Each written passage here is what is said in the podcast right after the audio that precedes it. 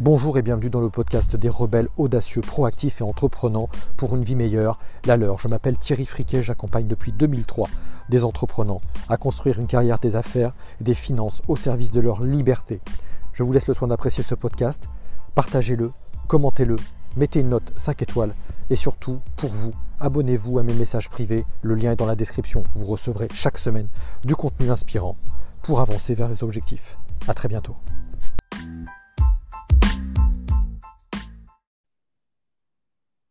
Allez, salut tout le monde. Je ne sais pas si on m'entend. Je vais vous parler aujourd'hui de comment protéger son patrimoine avec la crypto-monnaie.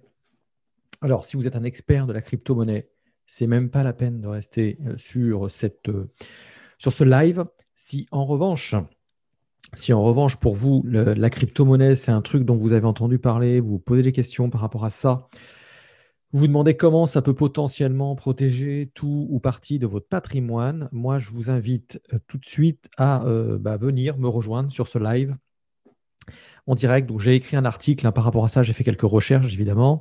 Je ne suis pas un expert de la crypto-monnaie. Je suis un professionnel du conseil en investissement financier et immobilier. Je réalise des euh, bilans patrimoniaux assez régulièrement. Voilà, je m'appelle Thierry Friquet, si vous ne me connaissez pas. Et ça fait 18 ans maintenant que j'accompagne des dirigeants, des cadres, mais aussi des monsieur, madame, tout le monde, à optimiser leurs finances, à protéger leurs finances, et avec un objectif bien plus lointain aujourd'hui qui est de euh, créer une sorte de liberté, d'indépendance financière. Mais je ne vais pas vous livrer comme d'autres euh, des discours euh, très brillants, très bling-bling, très dorés. Ce n'est pas forcément mon, pas mon quotidien.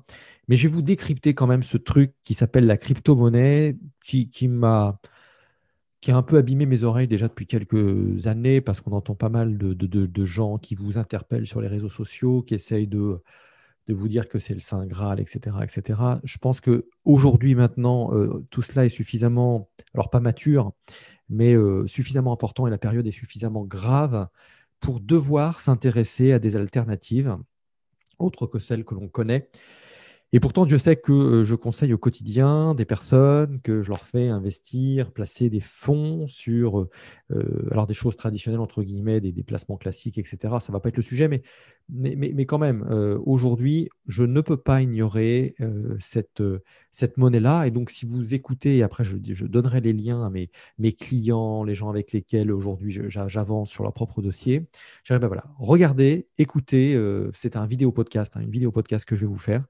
Donc écoutez ce contenu-là et puis vous aurez un bon résumé. Puis si vous êtes abonné à mes, à mes emails privés, je vous donnerai le lien pour accéder à l'article euh, et je verrai même comment potentiellement je peux vous le rendre accessible si vous avez envie de le conserver sur votre ordinateur. Alors c'est parti. D'abord, si on parle de crypto-monnaie, voyez, j'avais mis une petite, euh, une petite image sur l'article que vous lirez avec euh, Parano. Est-ce que, que j'ai mis parano, paranoïa, etc. Parce que la crypto-monnaie ne jouit pas forcément, en tout cas moi dans mon esprit, si vous êtes comme moi, d'une super réputation de fiabilité, de sécurité, limite d'honnêteté d'ailleurs. Donc d'abord, je, nous propose de, tout simplement euh, nous rappeler euh, l'origine de la monnaie, d'où ça vient aujourd'hui, parce que ce n'est pas nouveau. Il y, a, souvent eu l'émission de nouvelles monnaies, nouvelles façons de faire des échanges. Et, en fait, euh, je me dis, j'ai intitulé cet article-là, La crypto-monnaie, est-ce que ça pourrait être un remède anti-crash pour notre patrimoine? Je veux dire, aujourd'hui, l'État l'État européen, on va en parler comme ça, l'État européen, c'est marrant parce que ce n'est pas un État européen. Les, en tout cas, membres de, les membres euh, de la communauté européenne, rattachés à la Banque centrale européenne, ont émis en masse des milliards d'euros. Et bien sûr, euh, et bien sûr, ça ne donne pas plus de valeur à l'euro. donc, on peut se poser la question de la valeur de l'euro. C'est des questions régulières qu'on peut se poser. Et euh, rappelez-vous, pour ceux qui ont appris un peu l'histoire de la crise de 1929, où je revois ces images dans mes cahiers d'histoire, avec euh, des gens qui prennent des brouettes pour aller chercher leur salaire et qui ne sont plus payés au mois d'ailleurs, mais limite, ils sont payés, je crois, à la journée ou à la semaine, enfin, des, euh, sur une fraction de temps relativement réduite et inhabituelle.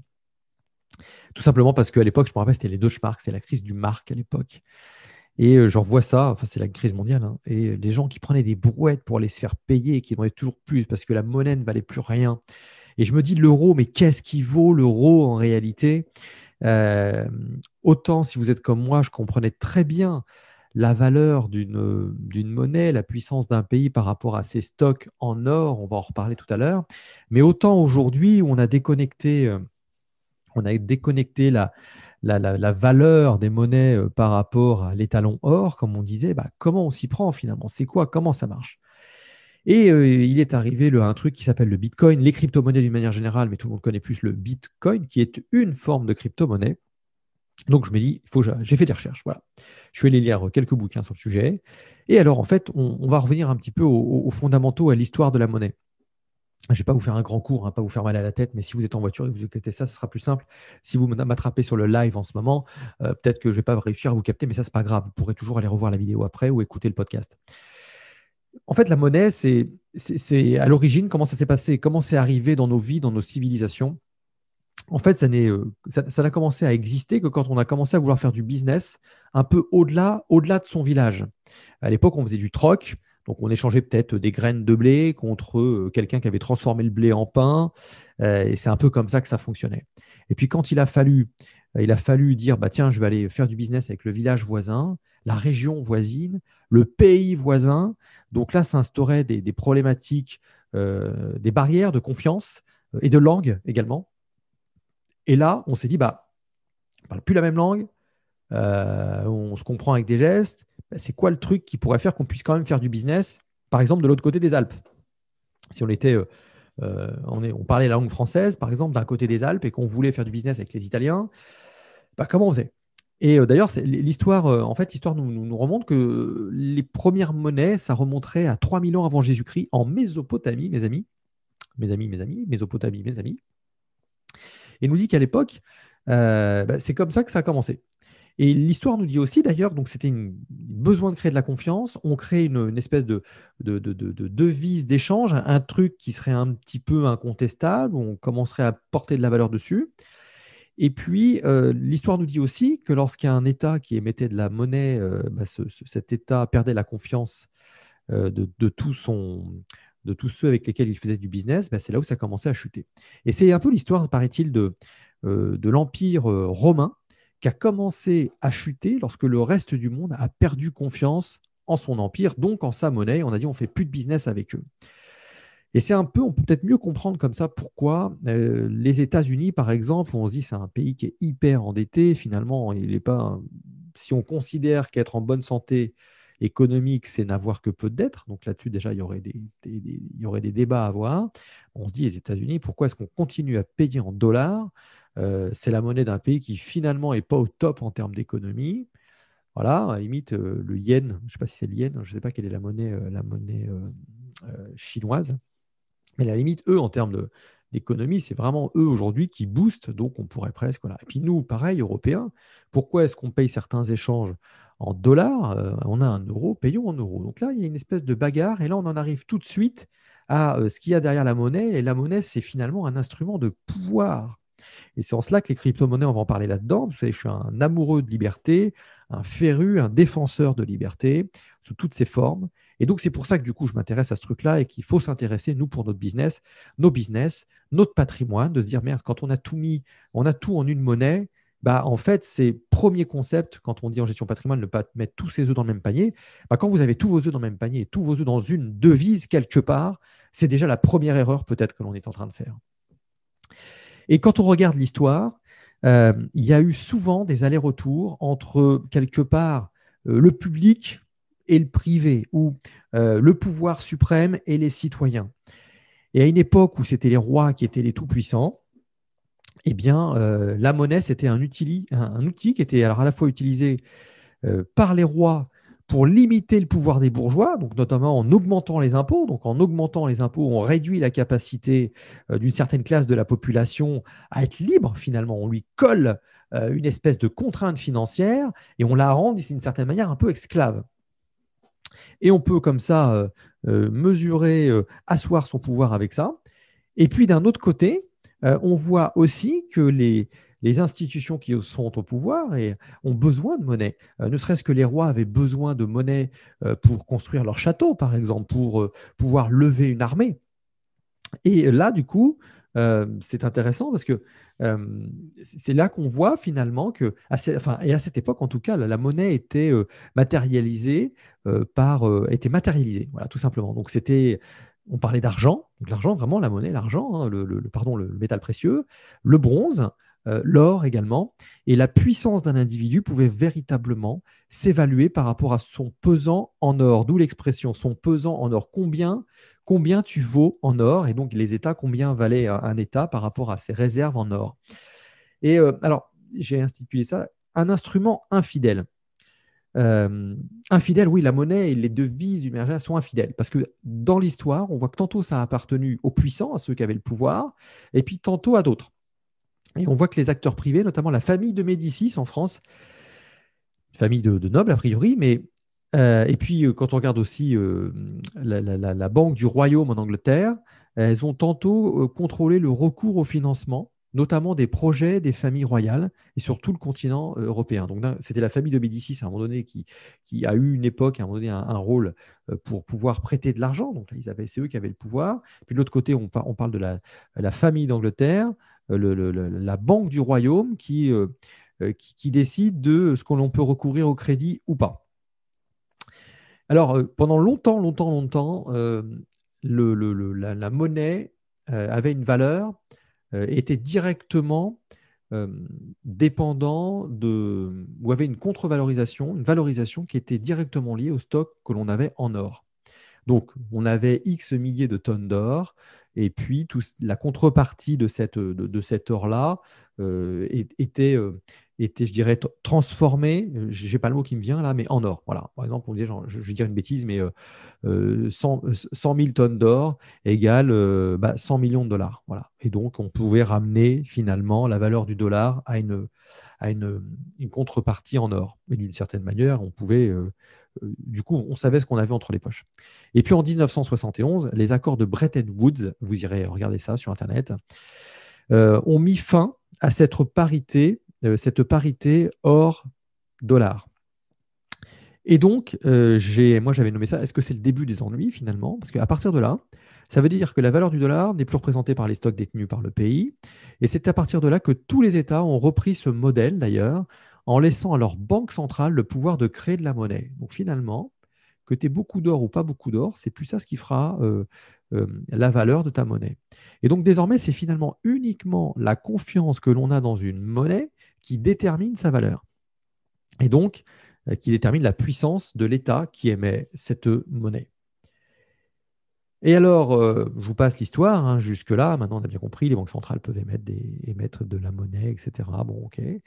Euh, plus un, une monnaie est demandée, hein, c'est la loi de l'offre et de la demande, est demandée, plus on considère qu'elle a de la valeur. Donc finalement, comme tout le monde paye aujourd'hui ses, Boeing, ses avions, ses je ne sais quoi, son énergie en dollars, son pétrole évidemment, et bien du coup, loi de l'offre et de la demande, voilà, c'est une monnaie qui est demandée, c'est une monnaie dans laquelle on a confiance.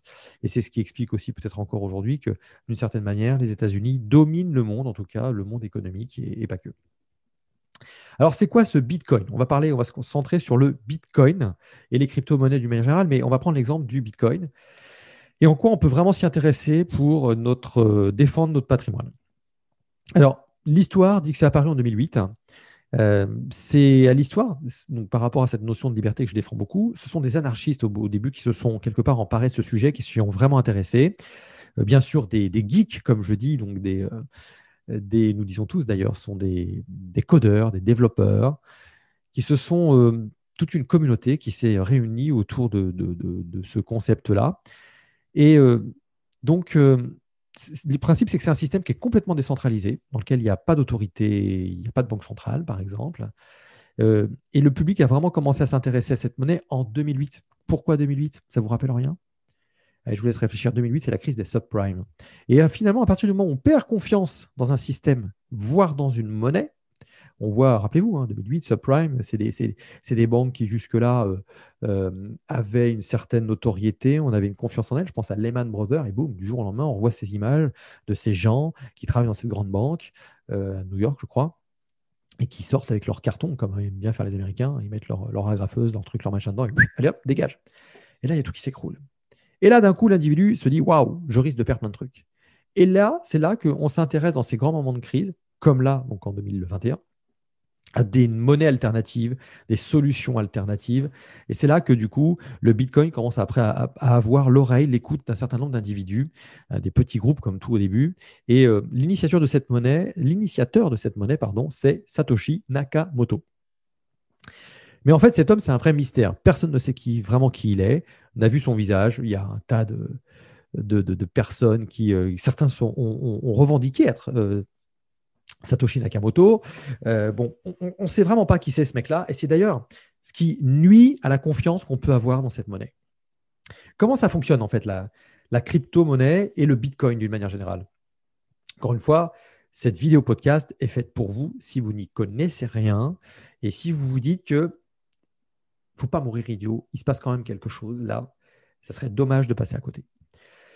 C'est un système en fait qui repose sur l'enregistrement euh, d'une chaîne de signature digitale, évidemment, sans jamais révéler d'informations sur ses utilisateurs. Donc en termes de liberté, en termes d'anonymat, ça commence à être intéressant. Il n'y a pas cette espèce de, flicage, traçage, tracking que l'on a avec euh, nos moyens de, paiement habituels. Aujourd'hui, euh, moi, pour avoir travaillé dans l'univers bancaire, je veux dire, vous prenez le relevé bancaire de n'importe quel individu, vous savez exactement quelle est sa vie, comment il fonctionne, vous pouvez, vous pouvez les, euh, les, plus grandes euh, réflexions. Vous pouvez imaginer, si vous donnez ça un algorithme, comment il va fonctionner demain matin, ce qu'il va dépenser, etc. Enfin, c'est relativement riche.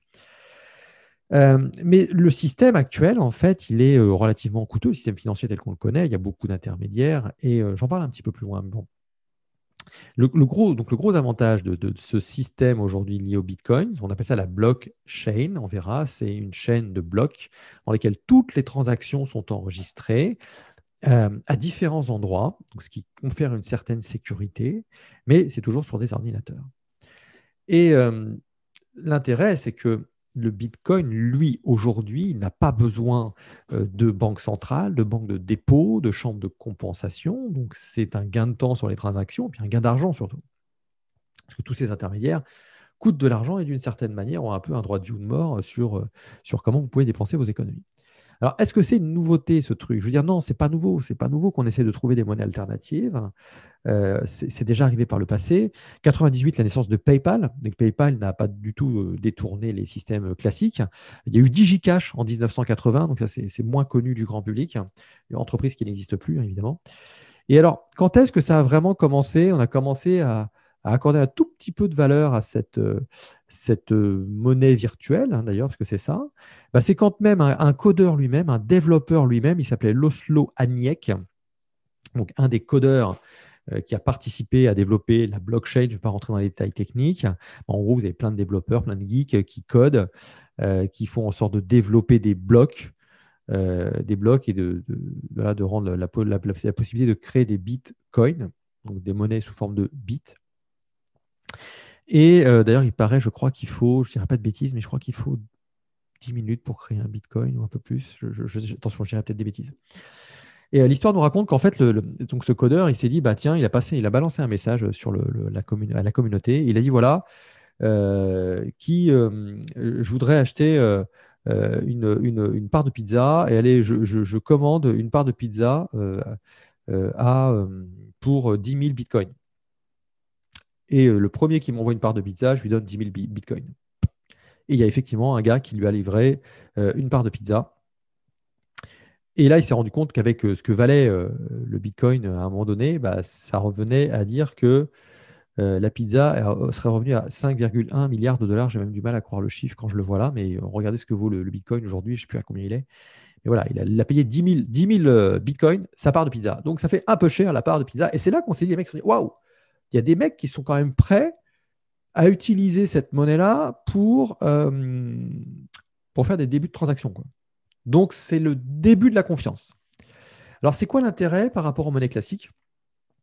Bah, Ce n'est pas, compliqué. Hein. C'est qu'aujourd'hui, par exemple, toutes les transactions par carte bleue, qui est une monnaie, euh, ce n'est pas une monnaie d'ailleurs, c'est un moyen de paiement alternatif, on est plus obligé de sortir des billets de la monnaie. Euh, en fait, en réalité, ça coûte tout cher, tous ces intermédiaires dont j'ai parlé tout à l'heure. Euh, ça pèse fort sur le prix d'achat. On estime que ça peut valoir entre, euh, ça, peut vraiment valoir jusqu'à 10% potentiellement.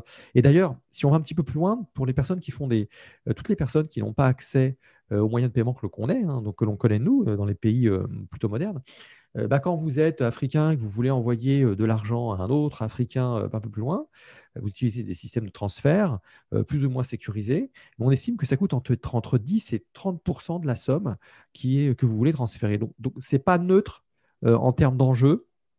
On en verra un petit peu tout à l'heure. Euh, et, donc, avec le Bitcoin, l'intérêt, c'est qu'on peut se séparer de tous ces, euh, tous ces intermédiaires dont j'ai parlé tout à l'heure, qui nous coûtent un peu d'argent euh, et qui ont quelque part la main mise et un droit de. C'est eux qui disent comment est-ce qu'on peut dépenser notre pognon et, qui dictent un peu les règles du jeu. Donc, le Bitcoin est pour moi un instrument de liberté. alors, c'est quoi le problème avec le Bitcoin hein, et les crypto-monnaies d'une manière générale? Bah, En fait, moi, je vois deux problèmes. Il y a l'insécurité et la volatilité mais d'ailleurs au même titre que les monnaies classiques, parce que euh, si on va un petit peu plus loin, aujourd'hui, quand vous avez de la monnaie classique, vous pouvez euh, euh, vous faire piquer votre code, potentiellement, on peut vous détourner de l'argent, et ça, Dieu sait que ça arrive. vous avez des systèmes de phishing aujourd'hui, on peut aller essayer d'harponner login, mot de passe, vous, vous détourner de l'argent sur votre compte bancaire. Donc ça existe déjà avec la monnaie classique. Donc là-dessus, pour moi, le problème de la sécurité, il peut franchement être résolu, notamment avec des porte-monnaies électroniques sécurisées. Maintenant, ça, commence à être à peu près euh, tout cela être, euh, à, être, à être sérieux. Donc on peut sécuriser ces bitcoins, évidemment. Et puis il y a un autre problème qui est la volatilité. La volatilité, c'est, alors sans rentrer des grands détails techniques, mais, euh, mais on va le résumer comme ça, c'est la, c'est cette grande, ces grandes différences de, de, de, de valeurs qui peuvent, qui peuvent intervenir avec le Bitcoin. Et on le voit bien entre 2011 et 2013 notamment. Il y a, d'autres exemples, hein, évidemment, puis là, ça commence à dater pour moi quand je vous parle de 2013, mais on voit qu'on peut passer de, quelques centimes à euh, jusqu'à 1200 euh, dollars euh, le Bitcoin, et on est à bien plus hein, maintenant, évidemment, parce que ça a complètement explosé. Par contre, ce qui est intéressant, c'est de voir que quand est-ce qu'il a baissé, quand est-ce qu'il a explosé. 2013, c'est la crise chypriote. les Chypriotes, donc les habitants de l'île de Chypre, ont peur que leur gouvernement vienne leur piquer tout leur pognon. Et donc, ils se mettent, euh, pour certains, à désinvestir pour investir dans le Bitcoin. Finalement, ils disent perdu pour perdu, autant aller le mettre sur ce Bitcoin, finalement. Et c'est là où d'un coup, boum, la valeur prend, fait x4. Aujourd'hui, ça fait bien plus. Mais on voit aussi que ça peut complètement se casser la figure. Euh, quand euh, à l'époque, il y avait une entreprise qui s'appelait euh, GT, GTMOX ou MTGOX, pardon, hein, vous, les, puristes, si vous êtes puriste, écoutez pas, vous, vous direz, mais ce qu'il raconte là, c'est basique. Oui, oui, c'est basique. Je veux simplement amener des éléments vraiment de base pour comprendre comment ça fonctionne tout ça pour la plupart des néophytes que nous sommes. Et quand la plateforme qui permettait d'acheter, sécuriser les bitcoins, à un moment donné, s'est cassé la figure et a été, je crois même, en fait, il y a une autorité gouvernementale qui est intervenue pour fermer cette plateforme-là parce qu'elle jugeait que c'était c'était illégal, hein, finalement. Ce n'est pas une, une, monnaie régulée c'est ce qui pose problème aux États. Vous voyez que tout d'un coup, la, la, la valeur s'était complètement cassée la figure. Mais quelle est la force de cette crypto-monnaie? Moi, j'y vois euh, une dimension philosophique, la liberté, euh, dans le fait que c'est une monnaie qui n'est pas contrôlée par les États et qui donc il ne peut pas en faire un instrument de pouvoir d'une certaine manière, au moins en tout cas par les États. Et puis c'est un État qui favorise la transparence parce que c'est une monnaie où chaque transaction est inscrite dans un espèce de livre de compte. Et ce livre de compte, il est présent dans toute la blockchain ou dans toute l'économie numérique grâce à Internet. Et ça, c'est intéressant, je trouve, en tout cas. Alors, est-ce que c'est une arme secrète? Moi, je pense que c'est aussi une arme secrète. Euh, parce que finalement, d'une certaine manière, la rareté de cette euh, monnaie, elle est déjà programmée. Et je le dis avec un, sourire, parce que on ne peut pas créer autant de bitcoin, je prends vraiment la monnaie bitcoin, hein, autant que l'on voudrait, parce que c'est directement dépendant du nombre de machines en circulation, de l'énergie disponible également pour créer ces bitcoins. Euh, selon son concepteur, Satoshi Nakamoto, euh, on ne sait pas qui c'est ce gars-là, si c'est un vrai nom d'ailleurs.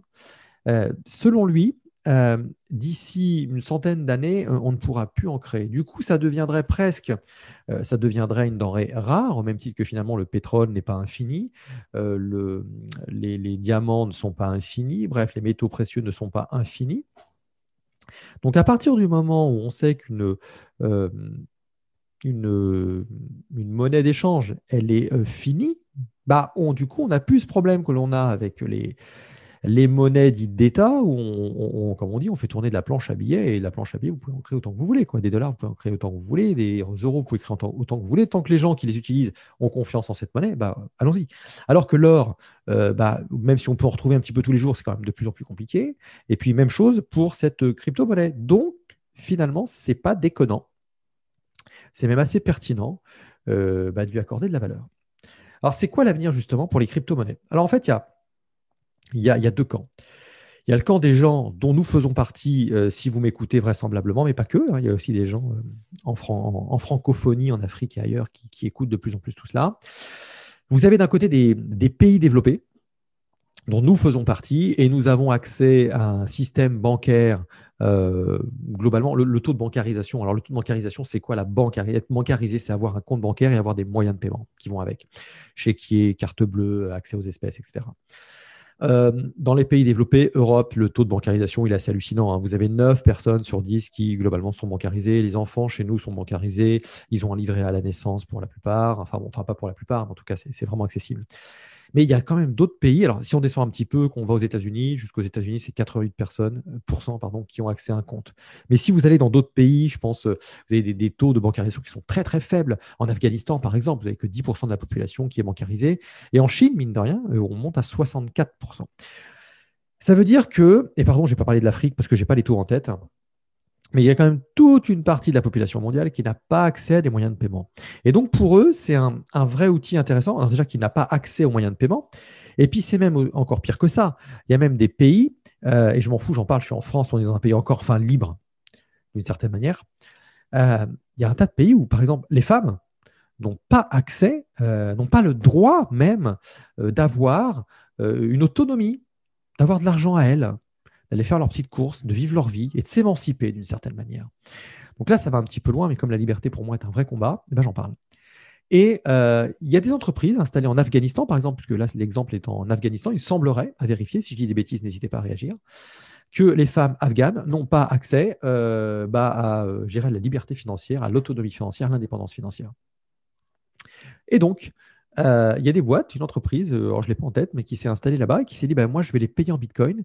Elles ont un porte-monnaie en bitcoin et il semblerait qu'on puisse acheter aussi sur, euh, sur Amazon, par exemple, avec des bitcoins. Je ne sais pas si c'est partout pareil, il faudrait qu'on fasse le test. mais voilà. Et donc, ça donne d'une certaine manière de la liberté à une certaine catégorie de population. Alors, au-delà du bitcoin, quelles autres applications peut-on avoir avec cela? Plus généralement la blockchain, la technologie de la blockchain, qui consiste finalement à enregistrer, à tracer, euh, tracer des échanges, euh, des écrits et, de façon décentralisée, bah, qu'est-ce qu'on peut en faire? Eh ben, Il y a des boîtes comme Ethereum, dont l'idée serait un petit peu de créer une espèce de nouveau standard et d'ouvrir cette technologie à d'autres activités. Les activités juridiques qui ont besoin d'enregistrer, euh, par exemple, des actes, des contrats, euh, l'assurance, l'activité d'assurance, que je connais bien également, euh, et puis la finance d'une manière générale. Et on a une autre entreprise qui s'appelle Ripple, qui voudrait notamment, euh, qui se serait spécialisée notamment dans, le système financier classique pour permettre des échanges instantanés en monnaie réelle. Donc là, eux, ils l'utiliseraient bah, peut-être pour aller beaucoup plus vite et d'une certaine manière squeezer bah, tous les organes qu'on a vus tout à l'heure, les chambres de compensation, les banques de détail, peut-être les banques centrales, mais elles ont toujours leur rôle, quoi qu'il arrive. Alors, le, vrai dilemme aujourd'hui, c'est euh, bah, il y a des choix à faire entre la sécurité, la liberté. C'est toujours le, débat, la bagarre entre les deux trucs. Et ces deux, sécurité et liberté ont, beaucoup de mal à faire bon ménage. Euh, J'aime bien donner l'exemple de la prison. Euh, en prison, euh, il y a une hyper sécurité. Enfin, sécurité, pas pour ceux qui sont dans la prison, mais vous êtes derrière des barreaux. OK, hyper sécurité, mais donc en clair, vous n'êtes pas libre sécurité par rapport au monde extérieur ou le monde extérieur est en sécurité par rapport à ces gens qui sont à l'intérieur. Mais j'espère que vous aurez compris le message. Euh, plus je mets de sécurité, moins j'ai de liberté. Si j'étais dans la savane et que je veuille me protéger des prédateurs qui risquent de venir me manger, bah, je mets des grosses barrières autour de moi, des murs, des machins. Mais ouais, mais du coup, ça restreint euh, mon champ d'action, mon champ de déplacement. Donc, ma liberté, elle est moyenne, quoi. On le voit bien avec tout ce qui s'est passé, les confinements, sécurité, on veut nous sécuriser, sécuriser, sécuriser contre un espèce de virus là qui nous tuerait tous. Alors la liberté aujourd'hui on a vu, la liberté de mouvement, la liberté de déplacement, c'est juste une catastrophe quoi. Donc voilà, donc on a deux camps qui s'opposent. D'un côté les partisans de la régularisation euh, et avec les États notamment qui tentent de régulariser cette nouvelle monnaie. Euh, est-ce que je peux comprendre pour donner de la confiance ou amener de la sécurité et puis il y a les défenseurs du Bitcoin, toute la communauté qui est, euh, constituée quand même de 10 000 cerveaux intelligents, de gens qui développent, de gens euh, vraiment de gens qui, qui, ont un vrai intérêt à ce que cette monnaie bah, se développe, parce que c'est une façon de développer la liberté aussi. Et il y a une sécurité d'une certaine manière, puisque toutes les failles, tout ce qui est lié à la, volatilité bah, va se régulariser à un moment donné. Il y a la sécurité avec les porte-monnaies numériques. Ça, ça, là aussi, ça se... il y a des solutions qui sont en train d'être mises en place. On parle d'un truc qui date de 2008. Hein. Ça, ça a 13 ans aujourd'hui. Donc ça commence. C'est à la fois très peu, et puis en même temps, euh, à l'ère du numérique, c'est déjà beaucoup. Euh, et puis il y a toute cette communauté, en tout cas, euh, qui, à chaque fois qu'on essaye de leur imposer des licences, des normes ou quoi que ce soit, ils se barrent dans des paradis fiscaux, sur l'île de Jersey, dans, différents, bah, dans, les tropiques ou je ne sais où. lorsque la Chine, on a essayé de leur imposer des choses, bah, ils sont partis à Hong Kong, qui est un peu plus libre. Voilà. Moi, la conclusion que je voulais vous donner, parce que c'était ça finalement, est-ce que c'est une alternative pour protéger son patrimoine aujourd'hui? Lorsque tout votre patrimoine est en devise, euros ou dollars, surtout euros si vous m'écoutez, à mon avis, euh, ou en dollars canadiens, parce que j'ai des Canadiens, des Québécois, pardon, hein, qui m'écoutent un petit peu. Voilà, ce que je, vous laisse vous faire votre conclusion, votre idée. Euh, mais l'avenir des nouvelles euh, monnaies nous appartient à nous, c'est nous les utilisateurs, c'est nous qui décidons au final. Et euh, la force du collectif fait qu'à un moment donné, vous savez, si on est des millions à descendre dans la rue, c'est comme pour tout. Si on, est, on met une pression sur nos élites, il y a un moment donné, c'est sûr, ça tombe. Rappelez-vous, moi je suis un Français, 1789, on n'est pas content, on descend avec nos fourches. Et puis, on n'a pas de problème à guillotiner le roi de l'époque. Alors, c'est violent, c'est vrai, mais il y a un moment donné, quand vous posez les individus dans leur retranchement, ça finit par, la liberté finit par reprendre ses droits. Et je crois beaucoup à ce que la liberté reprenne ses droits. Et c'est nous qui sommes. Je dis souvent, c'est mon mentor préféré, et d'autres avant lui disent, euh, on n'est pas responsable de ce qui nous arrive. Évidemment, on n'est pas forcément responsable de tout ce qui nous arrive, mais nous sommes, nous sommes responsables de nos réactions face à ce qui nous arrive. Nous sommes responsables de nos décisions. Donc si nous décidons demain de boycotter certaines devises parce que nous n'y croyons plus, eh ben, c'est notre droit et c'est même notre devoir peut-être. Donc ce, que je suis, dont je suis convaincu, c'est qu'à l'ère d'Internet, la liberté d'une certaine manière est beaucoup plus accessible qu'à une autre époque. On peut se parler, on peut se dire les choses, on peut communiquer avec l'autre bout du monde et ça va beaucoup plus vite. On n'est pas obligé d'attendre des informations qui arriveraient par bateau, qui ne pourraient pas être vérifiées, vérifiables. Euh, quoi qu'il en soit, je pense qu'il est impossible aujourd'hui d'ignorer les crypto-monnaies dans votre stratégie patrimoniale, dans vos stratégies financières. La meilleure preuve, c'est quoi? C'est que les banques centrales pensent à émettre leur propre crypto-monnaie. Ça veut dire loin. Ça veut dire qu'elles veulent faire de la concurrence à un truc qui leur fait de l'ombre, de l'ombre, de l'ombre et l'œuvre, qui peut nuire à leur pouvoir. Rappelez-vous, la monnaie est un instrument de pouvoir. Euh, et même les grandes salles de marché, New York notamment, mais ailleurs, euh, pensent à émettre leur, euh, à, pardon, à, investir dans le Bitcoin, mais pas que, et des, des, des, monnaies alternatives. Euh, on parle même d'entreprises comme Tesla, hein, qui a, paraît-il, converti 1,5 milliard de dollars en Bitcoin. Ça veut dire aussi des choses, tout ça. Donc, quoi, j'aime bien dire cette phrase, l'avenir ne fait que commencer. Donc, je pense que tout cela est à suivre. Voilà. J'en finis maintenant avec ce live euh, filmé, euh, enregistré en podcast. Je vous invite à me faire vos commentaires, à réagir, vous dire ce que vous en pensez, si vous en avez aussi un petit peu, si vous y intéressez. Est-ce que vous avez pas que des crypto-monnaies, des devises aussi? Vous avez peut-être euh, converti vos euros dans d'autres monnaies. Attention, vous avez une obligation de déclarer, si vous avez un compte en devise et que vous êtes en France, contribuable en France, vous avez une obligation de déclaration euh, du fait que vous disposez d'un compte en devise. Sinon, vous, êtes, euh, vous pouvez être euh, requalifié. Ça peut faire très mal. Même si vous n'avez pas mis des millions de dollars ou d'euros à l'extérieur, il faut à minima le déclarer. La devise est un bel outil pour, encore une fois, ne pas mettre tous ses œufs dans le même panier. Reste à savoir dans quelle devise vous allez aller mettre ça, parce qu'on est en Europe, on a surtout l'euro, hein, donc euh, l'euro espagnol est le même que l'euro français. Euh, il y a le franc suisse, évidemment. Euh, on a, et puis après, il y a d'autres devises. Vous avez la couronne, la couronne suédoise, qui est peut-être intéressante aussi. les dollars, le dollar, bon, le dollar américain. Hein, bon, je vous laisse à vos réflexions. Faites-moi vos réactions. Je vous invite à liker, partager, commenter cette, euh, cette publication. Et puis, bah, pour ceux qui veulent aller plus loin, bien sûr, abonnez-vous à mes messages privés. Euh, ça vous permet d'être informé avant les autres bah, du contenu que je sors. Ça vous permet également d'accéder au résumé, à des PDF, à la boîte à outils, une boîte à outils que je vais mettre à votre disposition pour vos affaires, pour vos finances, puisque j'interviens sur ces deux thématiques. je m'appelle Thierry Friquet, j'aide les entrepreneurs, des rebelles, des audacieux, euh, entreprenants et euh, qui veulent une vie meilleure, la leur, à créer leur liberté financière.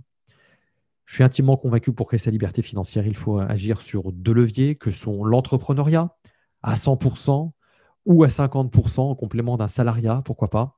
Et puis bien sûr, euh, une fois que tout cela est générateur d'argent, c'est de qu'est-ce qu'on fait de tout ça, où est-ce qu'on l'investit, comment on l'investit intelligemment pour notre avenir, notre liberté et pour surtout ne pas être euh, que l'argent sorte de l'équation. Euh, l'idée, c'est que l'argent doit sortir de l'équation, doit sortir de votre quotidien. L'argent doit être notre esclave. J'insiste très fort sur ce mot. L'argent est mon esclave. Je suis le maître de l'argent et je ne travaille pas pour lui et je ne me lève pas pour lui tous les matins. Je mets en place un système au service de ma liberté financière. Je vous dis à très bientôt. Soyez des leaders rebelles, audacieux, proactifs et entreprenants pour une vie meilleure, la vôtre. Ciao